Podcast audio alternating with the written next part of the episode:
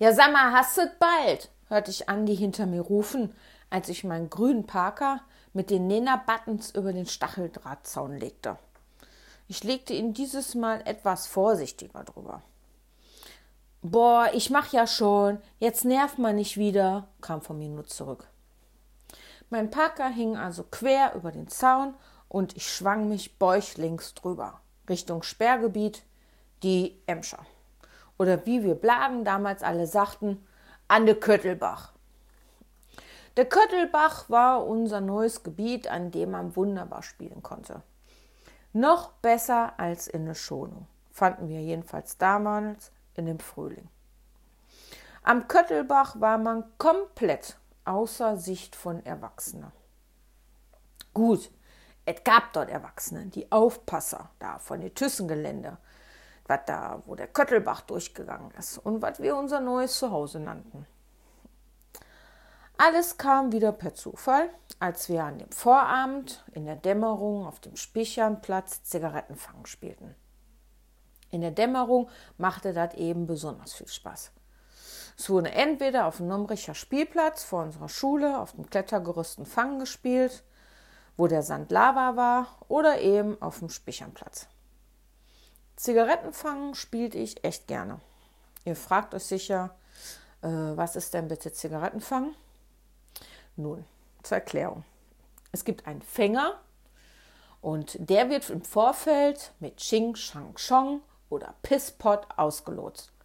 Das Kind muss dann anfangen zu jagen. Es jagt also die anderen Kinder und kurz bevor es es gefangen hat, musste man den Namen einer Zigarettenmarke laut rufen. Durfte diese Marke aber nicht wiederholen, das galt als aus. Der Fänger musste also sich ganz genau merken, welche Marke schon gesagt wurde. Beim doppelten Nennen der gleichen Marke war man gefangen und wurde somit zum Jäger.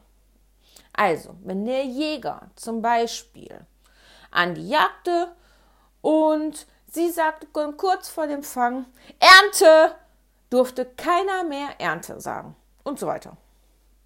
Fiel einem keine neue Marke schnell genug mehr ein, hatte der Fänger einen erwischt oder war man eh viel zu langsam und dann musste man selber fangen spielen.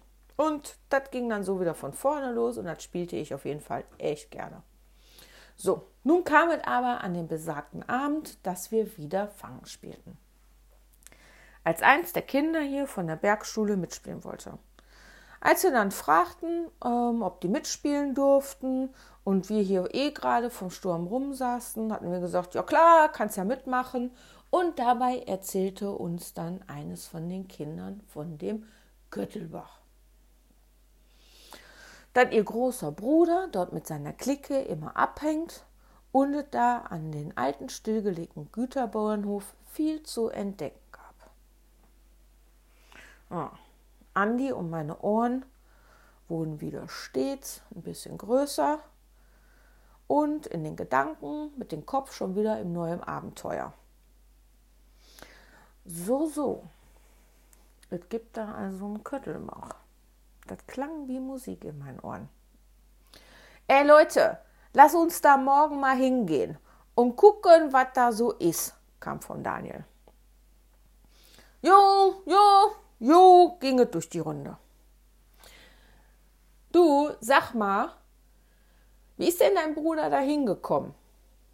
Dabei drehte ich meinen Kopf zu unseren neuen Spielgefährten. Weißt du das, wie du da hinkommst? Ah, brauche ich nicht, kam von ihr. Und dabei grinste sie über das ganze Gesicht, wobei ihre Zahnlücke vom Wackelzahn richtig zum Vorschein kam. Also da musste bis zur Honigstraße und dann bis hinter dem Bolzer, dann quer über die Wiese, über den Zaun rüber an die Gleise ihr Sach getan. Nun standen wir da am anderen Tag und ich hörte Andi hinter mir. Ja, hast du bald? Ich also über den Zaun, mein Parker wieder vom Stacheldrahtzaun vorsichtig runtergenommen. Also ist ja nicht so, als ob der nicht eh schon zigmal gepflegt werden musste. Die anderen taten mir gleich. Schwuppdiwupp waren wir alle über den Zaun drüber. Also etwas Schieß hatten wir schon. Denn Daniel erzählt uns auf dem Weg dorthin, ja, dass hier besonders große Ratten wären, weil es gibt ja keinen, der die verscheucht. Und die Ratten, die Köttel aus dem Köttelbach fressen. Ja, so eine köttelfressende Riesenratte, der wollte ich auf gar keinen Fall begegnen. Zur Sicherheit habe ich mir erstmal kräftig so ein Stöckchen gesucht und das mit meinem ordentlichen Taschenmesser schön als Speer angespitzt. Mich sollte nicht so einfach so eine bekommen, so eine fette Köttelfressratte. Wir marschierten also die Gleise lang und wenn wir einen Wachturm näher kamen, so schlugen wir uns durch die Büsche um den Wachturm drum herum. So weit, bis dass wir wieder außer Sicht waren. Immer schön der Nase lang. Ja, den Köttelbach, den konnte man nämlich nicht verfehlen. Der stank genauso wie der Schlachthof von Meidrich, wenn die neues Fett abließen. Ja, nun wir über die Wiese und da war das große dreieckige Schild mit dem Zeichen drauf, was aussah wie ein großes V und ein Männchen, das darin absoff, stand uns gegenüber. Ja, damit war ja ganz klar, wir sind am Köttelbach angekommen. Das war also. Gut, an den Geruch gewöhnt man sich schnell als Blach und die Abenteuerlust war ganz klar größer als der Geruchssinn. Nach und nach sprang sich das neue Spielgebiet aber mehr rum. Alle Kinder spielten dieses Jahr Ausreißen. Im Kinderfernsehen am Sonntag gab es eine neue Serie. Im Schatten der Eule. Wir liebten diese Serie und spielten mit voller Begeisterung diese nach.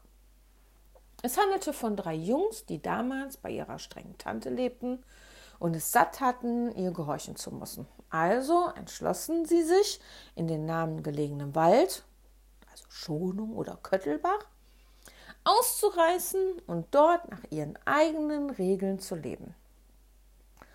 Dort äh, finden sie so eine uralte Eiche als Unterschlupf und ja, da lebten dann die Brüder drinne, vogelfrei, wie sie sich selber nannten, um dann da im Wald zu überleben. Die mussten jagen und fischen und Beeren sammeln, ja, sich Menge Vorräte anlegen und ständig mussten die auf der Hut sein vor der Polizei, die sie suchten, um sie nach Hause zu bringen.